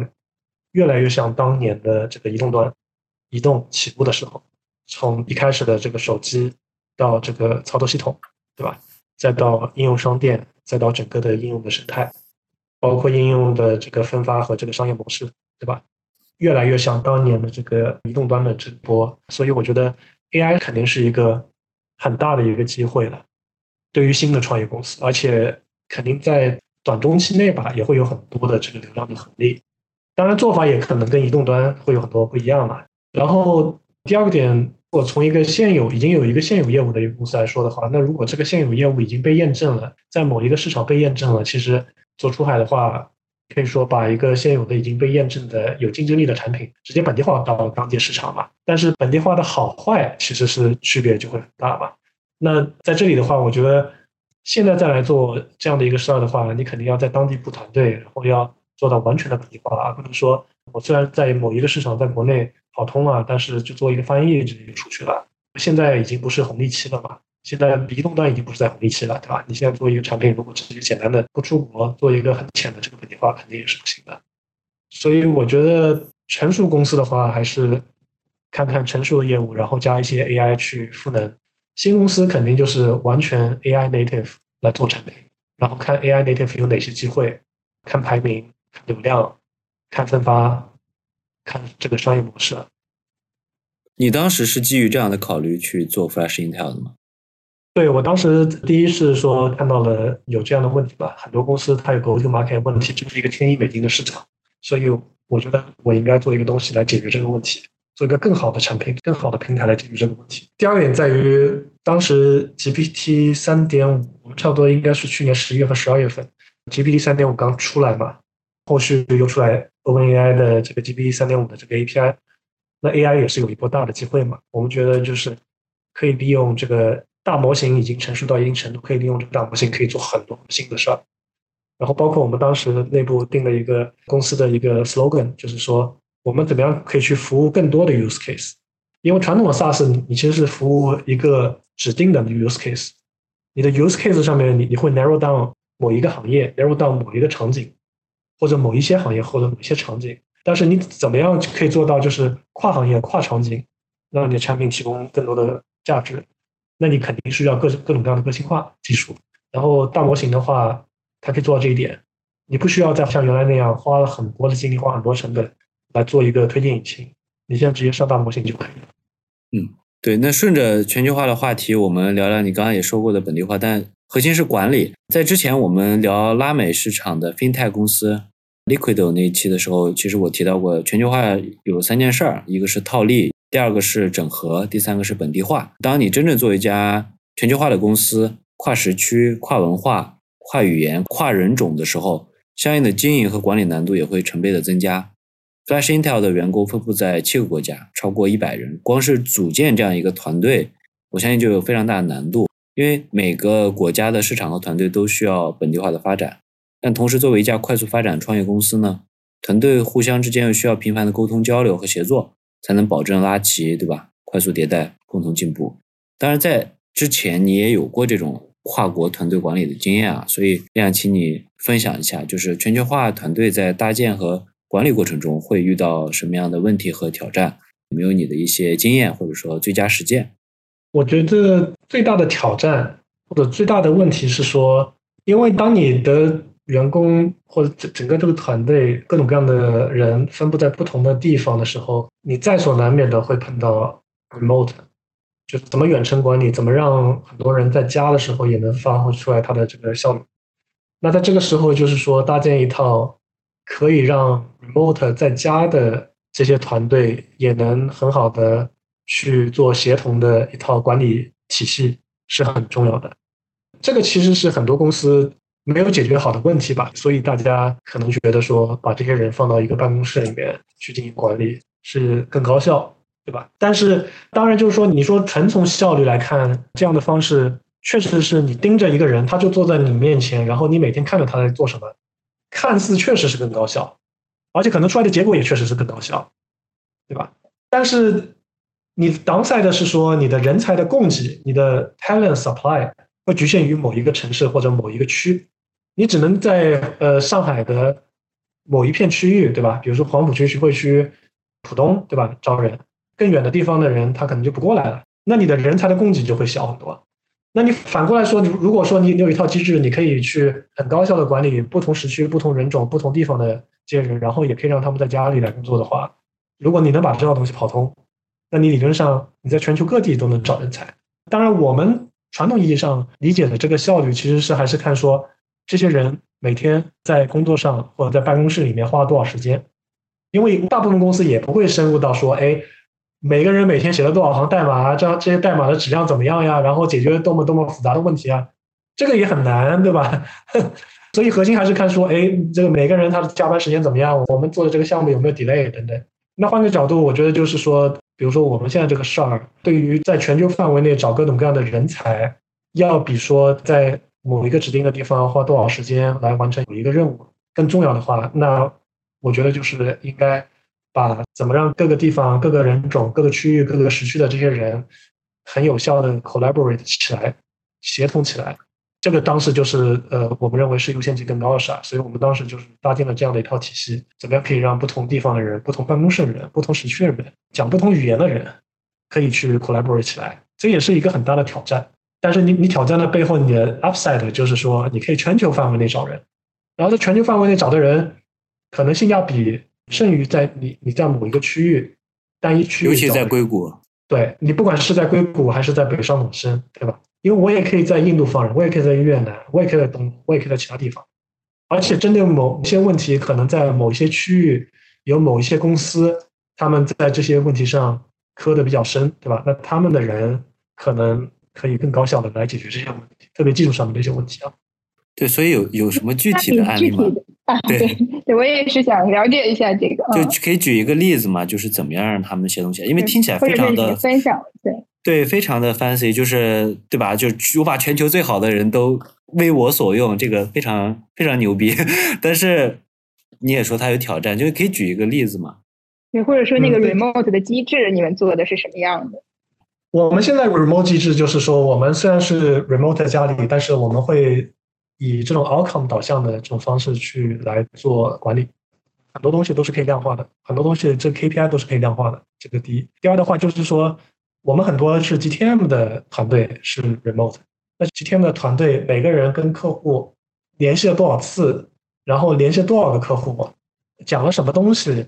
内容是什么，出现哪些问题，所有的东西都是全程跟踪、全程监控。然后，当然就是说，一个很重要的一个点就是，如果是涉及到这 remote 团队，第一是你 outcome driven 的这种考核机制，第二就是他自己的这个 compensation 本身，他自己 compensation 是他最大 incentive，他赚多少钱是他最大的动力吧，或者说他能赚到多少钱是他最大的动力吧，不管是短期、中期、长期吧。那我们怎么把这个 compensation 本身，把他的这个固服比给拆开来，让他也可以接受这个固服比，对吧？一部分是固定的，一部分是浮动的。所以这个更多是一个这种组合。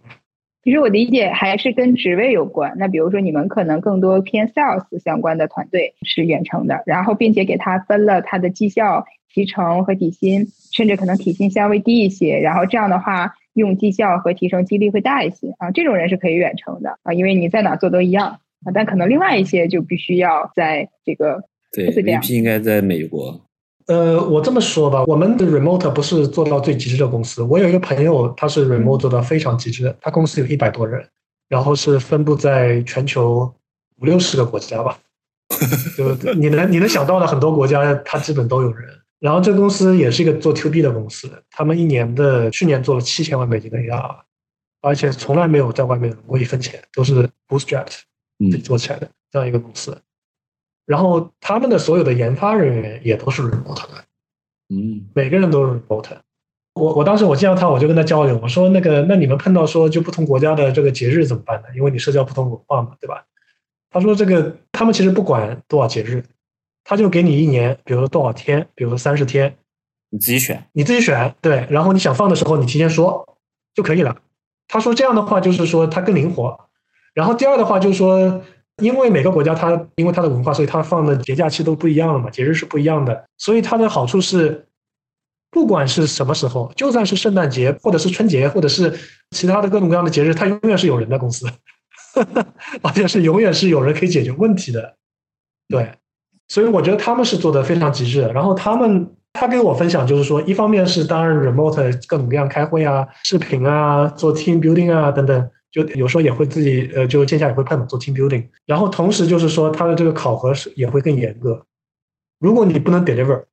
你可能第二天就走了。然后第二天走了，我可能第三天、第四天我就直接新的人就又进来了，因为我全球范围内招聘，我全球范围内招聘一下子开了一百个国家的招聘，那我的人才的这个供给是原来单一城市的一千倍，对吧？所以他反正当时就是给我分享了很多怎么去管理他们的这个研发产业团队。GTM 这个岗位就是放在 remote，我觉得跟产研比的话是更简单的。如果说你能组建一个一百人的研发团队，然后这一百人的研发团队还是分布在不同的时区、不同的地方，讲不同的语言，然后你能把这些人高效的组织起来，让他们把这个产品打磨好，这个其实还是挺难的。但是如果说你能真的做出来的话，其实你就相当于全球人才都能为你所用嘛。嗯，下一个问题我们聊聊速度这个词。前面也说，Flash Intel 成长速度对于一个成立一年的公司来说，可以用惊人来形容。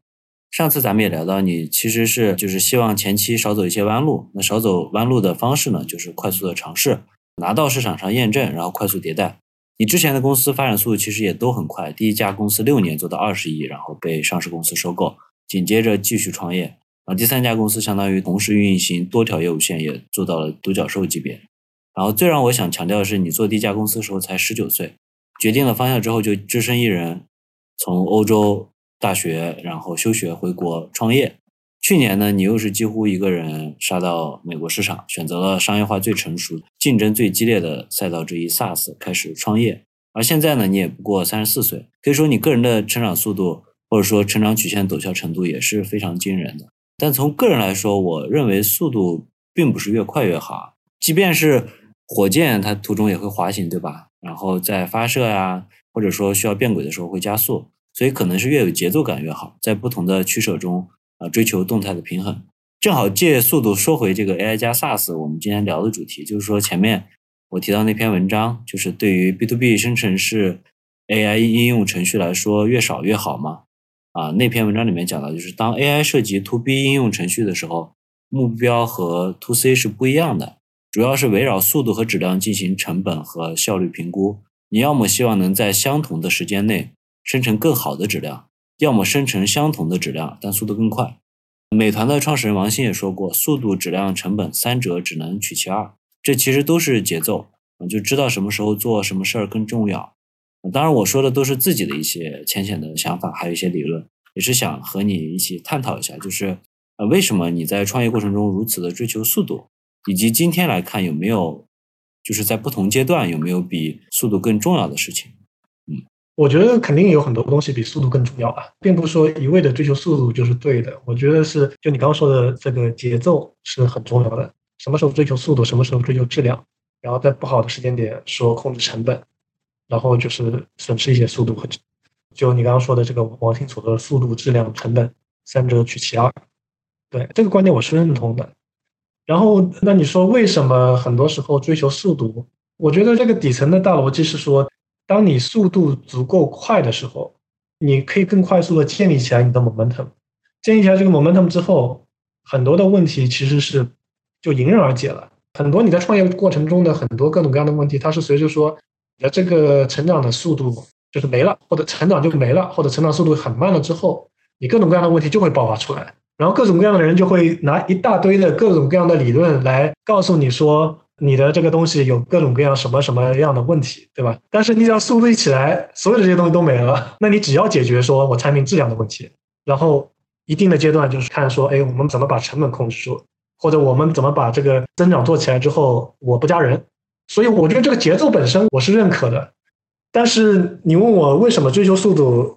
我只能说就是追求速度的话，核心的逻辑是，我觉得速度可以。更好的建立起来这个 momentum，然后当你速度达一定程度之后，你更专注的时候，把你产品的质量提起来，然后去去保持这个 momentum。当然，这个对你的这个执行的要求，对于管理要求，这个也会有一定的门槛啊。对，但是你只有速度提起来之后，你才能专注的去把这些东西做好。但是你如果速度没有的时候，会出现各种各样的问题嘛？你 start up，你比如说你没有速度，很多优秀的人他也不会加入啊，对吧？然后你去跟一些合作伙伴合作。人家说我没听过你的公司呀，我怎么跟你合作呢？对吧？那这些问题其实你速度足够快，你不是都没了吗？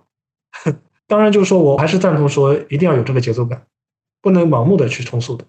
一定要保持住这个节奏，就知道什么时候是冲速度，什么时候做质量，什么时候控成本。就你刚才说到一个点，我突然想起来，就是执行力这个事儿，你在。某一档播客中聊，就是你说那句话，我当时还觉得还蛮有意思，就是说，对于成熟的创业者来说，执行力不是问题，啊，就非常简单。但是这句话其实是挺本质的，我觉得，就是为什么在你这儿执行力不是问题呢？因为执行力和速度，我觉得是一脉相承。因为成熟创业者他都经历过几轮这个历练嘛，对吧？一般来说都是从尸体里面爬出来的嘛。那他都已经经历过很多轮的这个 商业战争了，对吧？所以他才能从尸体里面爬出来。那自然而然，他能生存下来，有一些原因的嘛。那就算是持续的创业，持续的失败，再持续的创业，他能持续的做的话，他也会具备一定的能力。然后这些能力的话，最终还是会落实到他有一批团队，他有一套固定的方法论，对吧？他有一些固定的人愿意支持他。等等，就是各种各样的点嘛。然后这些东西最后会归根到我在做一个新的事儿，这个连续创业者在做一个新的事儿，具体它的这个执行的速度嘛。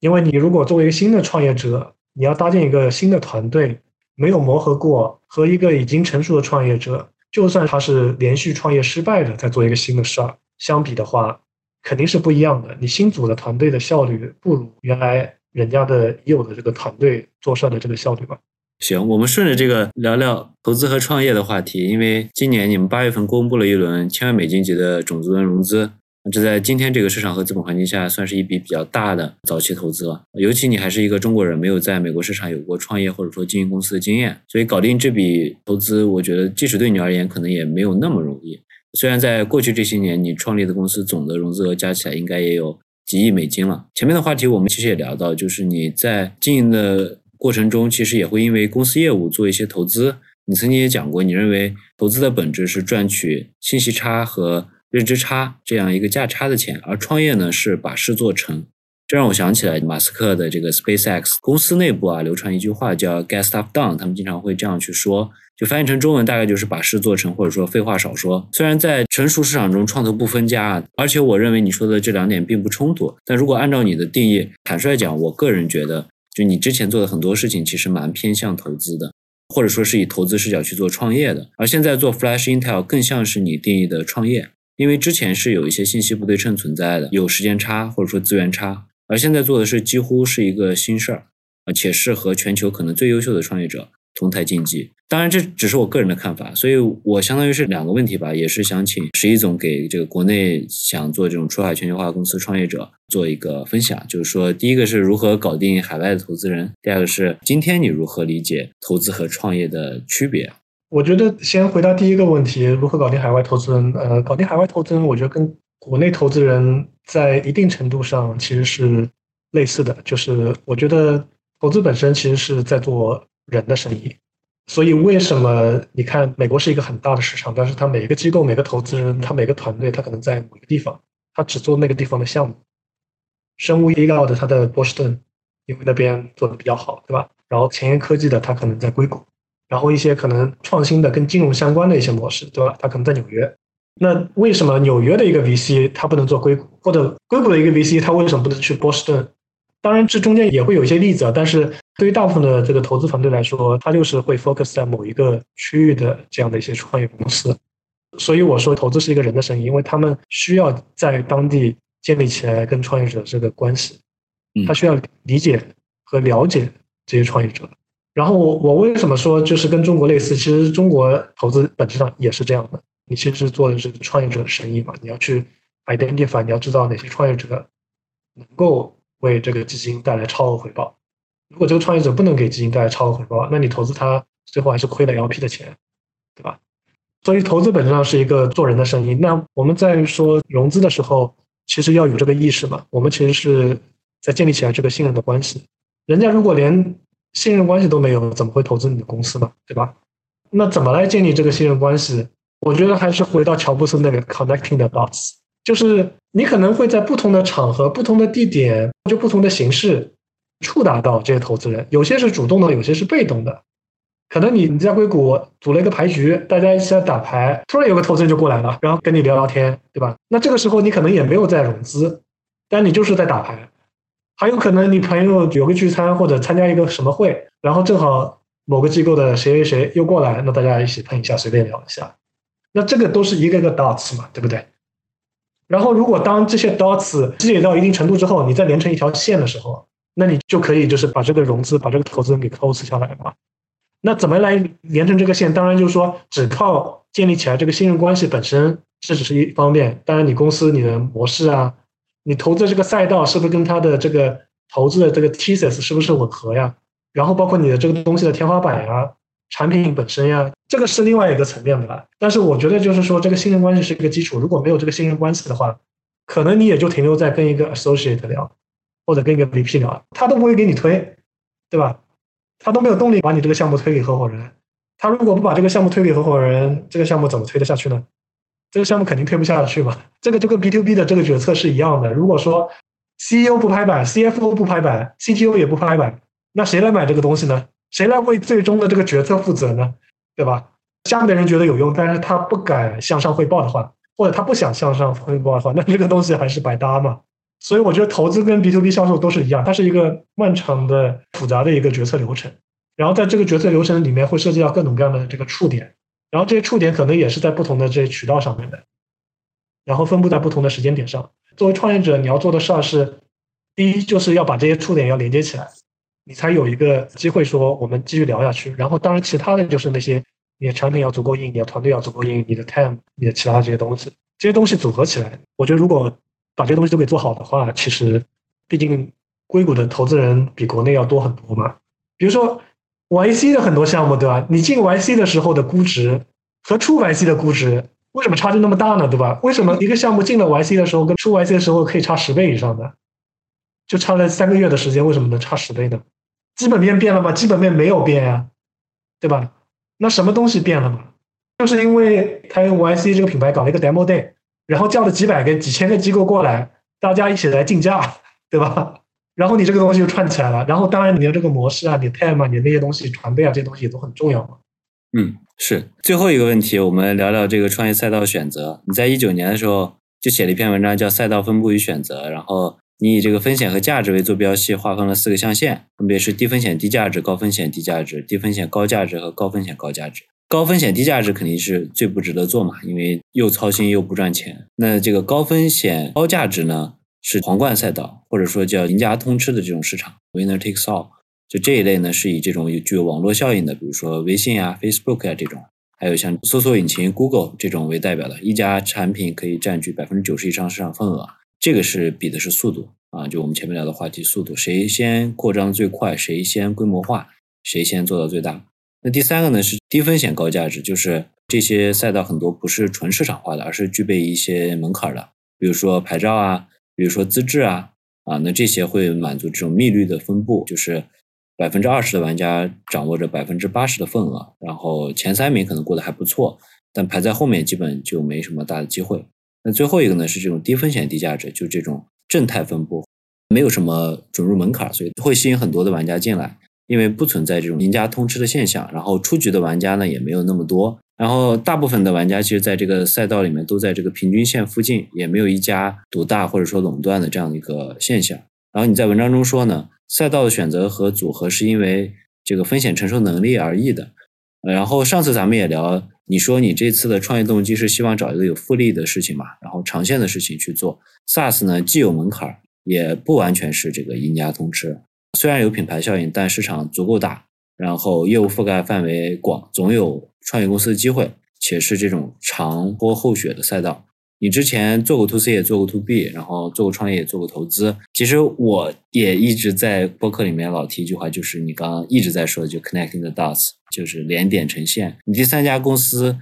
到 C 好像也是起源于这句话，对吧？所以感觉这次创业也不能说蓄谋已久吧，但是它好像是有一些征兆的，就是既有了创业投资的经验和不错的这个抗风险能力，又积累了对全球不同市场认知，刚好碰上 AI。或者说大模型带来的各行业的颠覆式创新的机会，所以逻辑上讲当然是水到渠成啊，而且目前开局也不错。当然前路依然漫漫啊，充满未知，而且需要非常多的努力和坚持。那最后也想请你站在一个全球化创业者身份和大家分享一下，就是如何找到适合自己的创业赛道，以及就是你个人是怎么样去理解 “connecting the dots” 这一句话的意思的？对，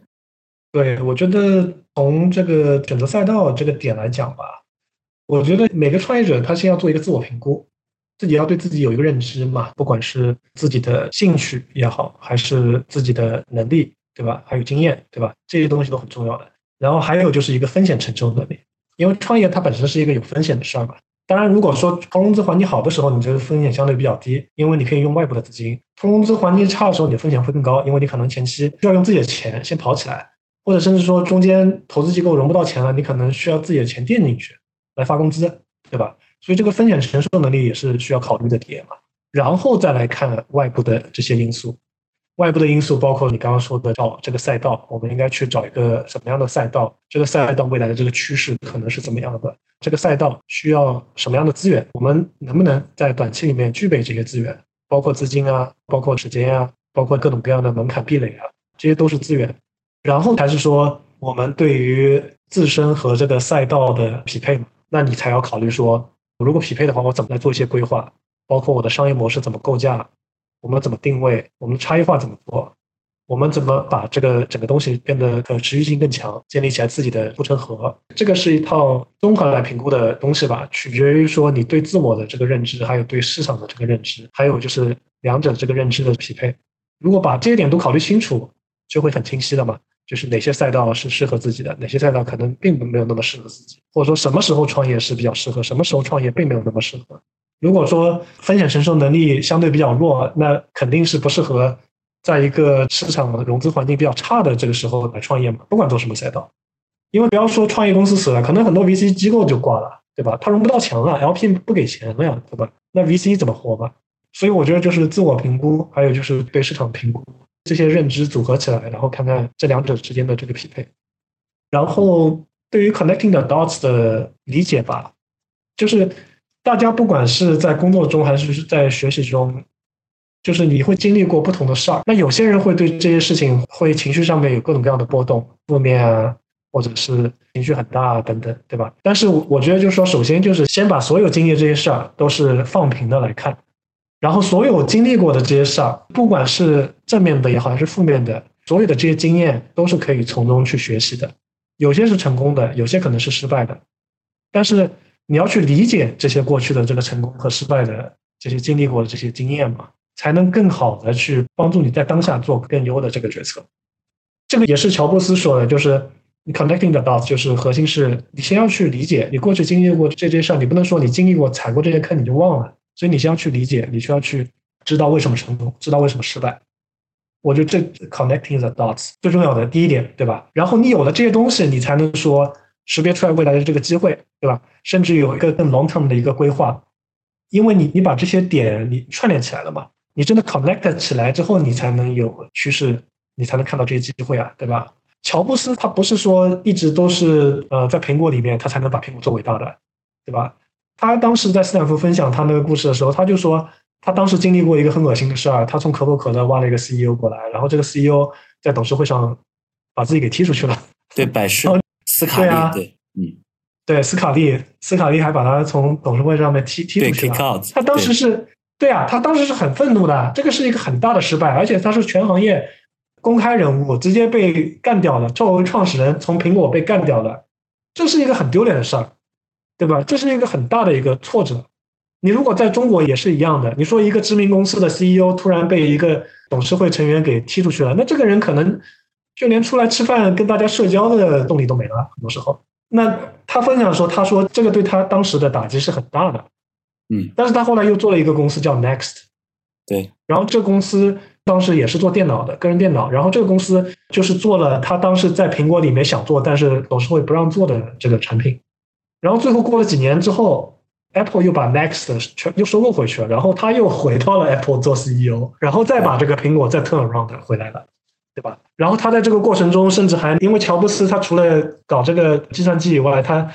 顺便搞了个 Pixar，对，顺便还搞了个 Pixar，对，还搞一个皮克斯，在这个 computer animation 这个领域，他做到世界第一了，对吧？对。那这些东西都是体现了说他怎么从过去的这个失败挫折里面去理解这些失败，理解这些挫折。然后他最后说，当年被苹果的董事会踢出来，可能是他这辈子经历的对他来说最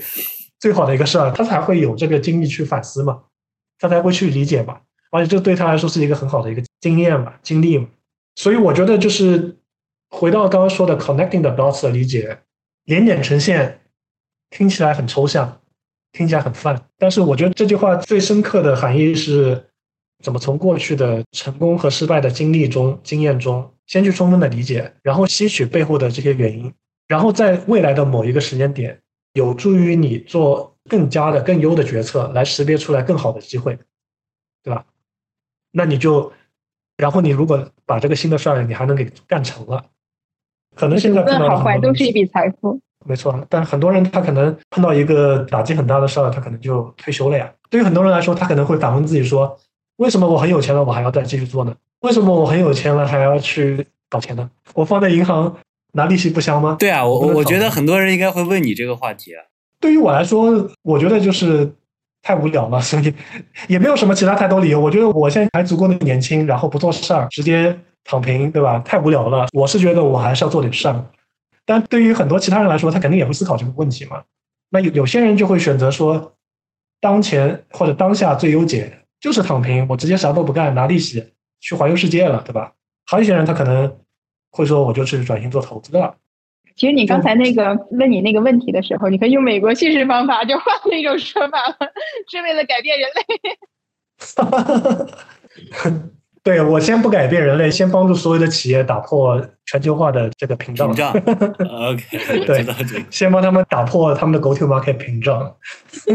因为全球有这么多公司等着你帮忙，所以你没法躺平。没错。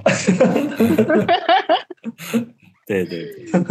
好啊，行。今天感谢十一总有空跟我们跨洋电话，然后就是很实在的去做了一些分享吧。呃，如果大家有什么想法，也欢迎在评论区跟我们讨论。如果觉得有收获，也欢迎分享给你的一到两位朋友啊。然后欢迎大家在苹果 Podcast、Spotify、然后小宇宙、喜马拉雅订阅和收听我们的节目。我们这期就到这里，感谢大家。好，拜拜。好，谢谢，拜拜，拜拜，拜拜，拜拜。May God bless and keep you always. May your wishes all come true. May you always do for others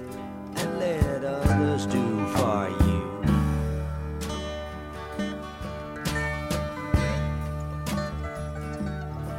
May you build a ladder to the stars and climb on every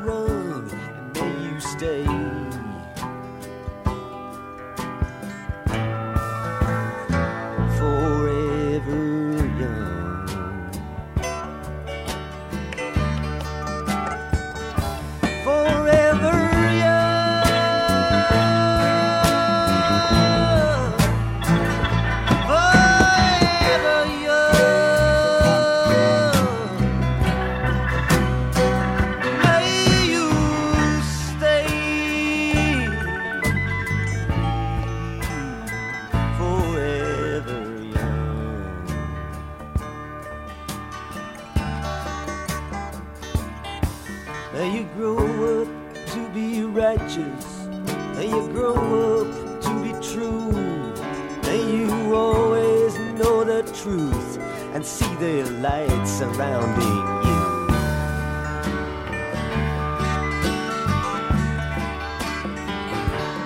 May you always be courageous, stand upright and be strong, and may you stay.